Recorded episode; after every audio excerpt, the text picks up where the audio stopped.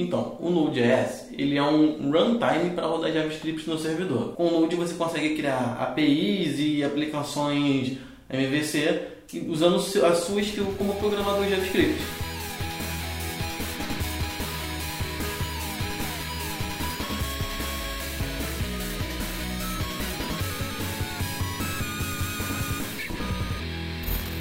Fala galera, beleza? Sejam muito bem-vindos a mais um episódio do DevCast aqui na DevMedia. Eu sou o Estevão. Eu sou o Alan. Eu sou o Caio. e a gente vai conversar com vocês sobre o Node.js e procurar entender aqui nesse bate-papo né, o que, que ele tem de tão diferente de outras tecnologias, porque tanto tem sido falado dele aí nos últimos anos, beleza? Vamos lá.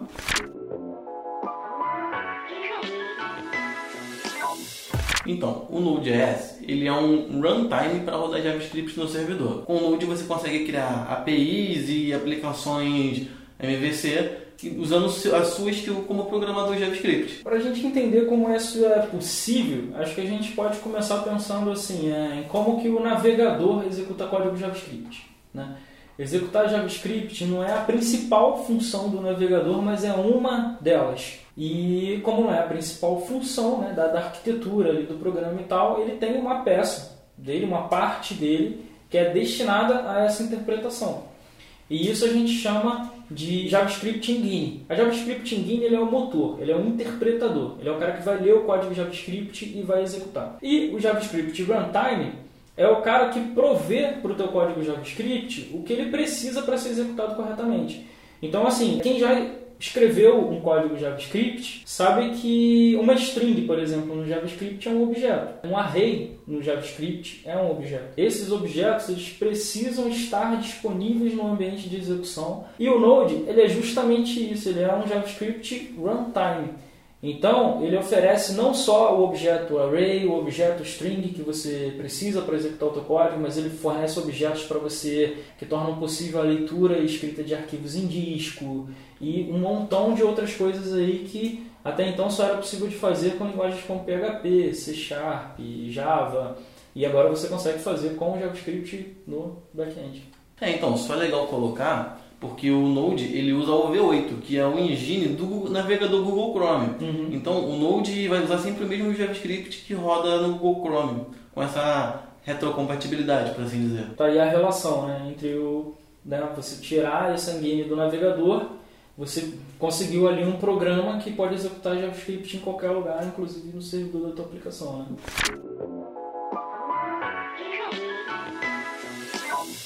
E para entender o modelo de funcionamento, né, como o Node funciona, a gente precisa entender primeiro é, o conceito de síncrono e assíncrono. O modelo síncrono é mais ou menos aquilo que tem que acontecer num determinado fluxo. É como se fosse o pedágio, por exemplo. É, você imagina uma fila de carros no pedágio, você não pode passar à frente do carro que está pagando, né? você precisa esperar ele terminar todo o processo ali de pagamento se o cara do pedágio ficar sem troco, você vai ter que esperar alguém lá correr atrás de troco para poder realizar o pagamento, você fica guardando a sua vez até passar pelo pedágio. E por que que isso é importante para a gente é, observar? Porque até então, na maioria das tecnologias que a gente programa para a web, o modelo ainda é síncrono. Isso se dá, por exemplo, você tem uma consulta ao banco de dados. Então, como a gente faria isso numa tecnologia é, qualquer que não fosse o Node ou nenhuma outra tecnologia parecida? A gente dispara a consulta para o banco de dados. Então, enquanto a consulta não é processada pelo banco de dados e retorna para a aplicação,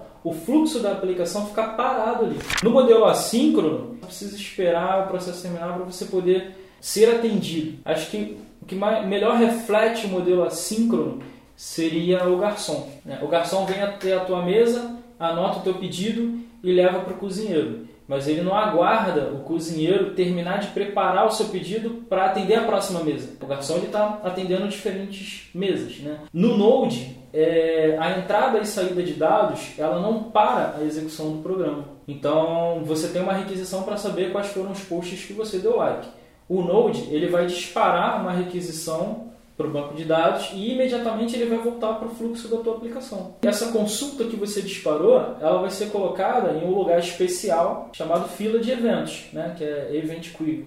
Queue. Queue, né? You tá de brinquedo em mim, cara? Então, ali na fila de eventos, é, o Node ele vai de alguma forma saber quando aquilo ali terminar para te retornar os dados. Porque quando a consulta for terminada lá no banco de dados, é, vai ser disparado um evento. Data ready, por exemplo, né? os dados estão prontos. E aí ele vai saber que ele, ó, a consulta terminou, então eu pego os dados aqui e sirvo para você mas a execução do programa não ficou parada. Né? Isso é uma coisa legal também, cara, porque muda muito da forma como a gente está acostumado a escrever os nossos programas e é uma coisa que tem meio que tudo a ver com a programação funcional, né? que é essa coisa de passar callback para a função. Funções de alta ordem. Né? Funções de, de primeira ordem. No Node, a gente pensa meio que ao contrário. Primeiro a gente pensa assim, quando eu receber os dados, o que, que eu vou fazer com eles? Isso está aqui em cima, certo? Então você vai escrever uma função dizendo quero esses dados aqui, vou popular esse objeto e vou colocar na minha resposta. E aí, essa função você passa como parâmetro para aquela função que vai fazer a consulta no banco de dados. Você passa como parâmetro, você passa como callback. É, porque o que você está dizendo é aquilo. Você, quando você vai fazer uma entrada e saída de dados, você chega para essa função que está fazendo entrada e saída de dados e fala, olha só, tá vendo essa função aqui? Pega ela. Quando você terminar, executa os teus dados nela. Isso é basicamente a callback que você falou, a função de primeira ordem.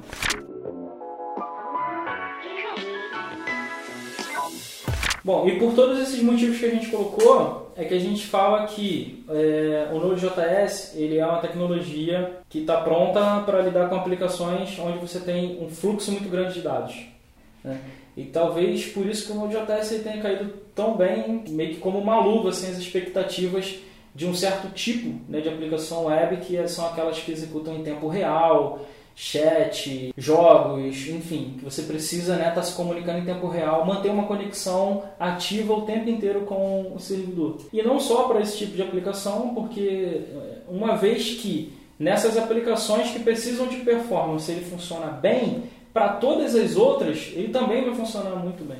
Hoje o Node.js é uma das tecnologias que tem maior performance em termos de aplicação web na internet, né? É muito bom, significa que você vai pagar menos por servidor no final, né? já que ele usa melhor os recursos ali do hardware do que outras tecnologias. Sem falar também que por a gente estar tá usando o JavaScript no back-end, o mesmo cara que programa no front-end, ele consegue programar no back-end também, né? O mesmo cara ele consegue trabalhar tanto nas funcionalidades da interface quanto no back-end, construindo um API REST, por exemplo. É, eu sempre falo assim, linguagem para front-end no navegador, você meio que só tem o JavaScript. Então, o programador JavaScript ele ganhou muito nos últimos anos com o Node, porque além dele estar agora em um lugar onde ninguém mais está, ele está onde todo mundo está também.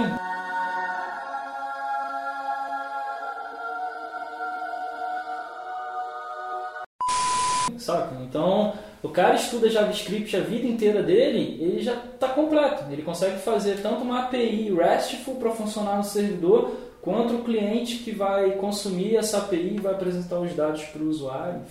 E nessa série a gente vai fazer isso acompanhando aí os conteúdos de Node, que é o coração disso tudo. E a gente tem um curso aí que está super bacana, tem um projeto que está maneiraço, questões de gamification para vocês fazerem, beleza? Se vocês curtiram o DevCast, deixa um like pra gente. Se ficou alguma dúvida sobre o que a gente falou, é, ou você quer contar alguma experiência, quer conversar com a gente, deixa um comentário, beleza? Até o próximo DevCast aqui na DevMedia. Tchau, tchau.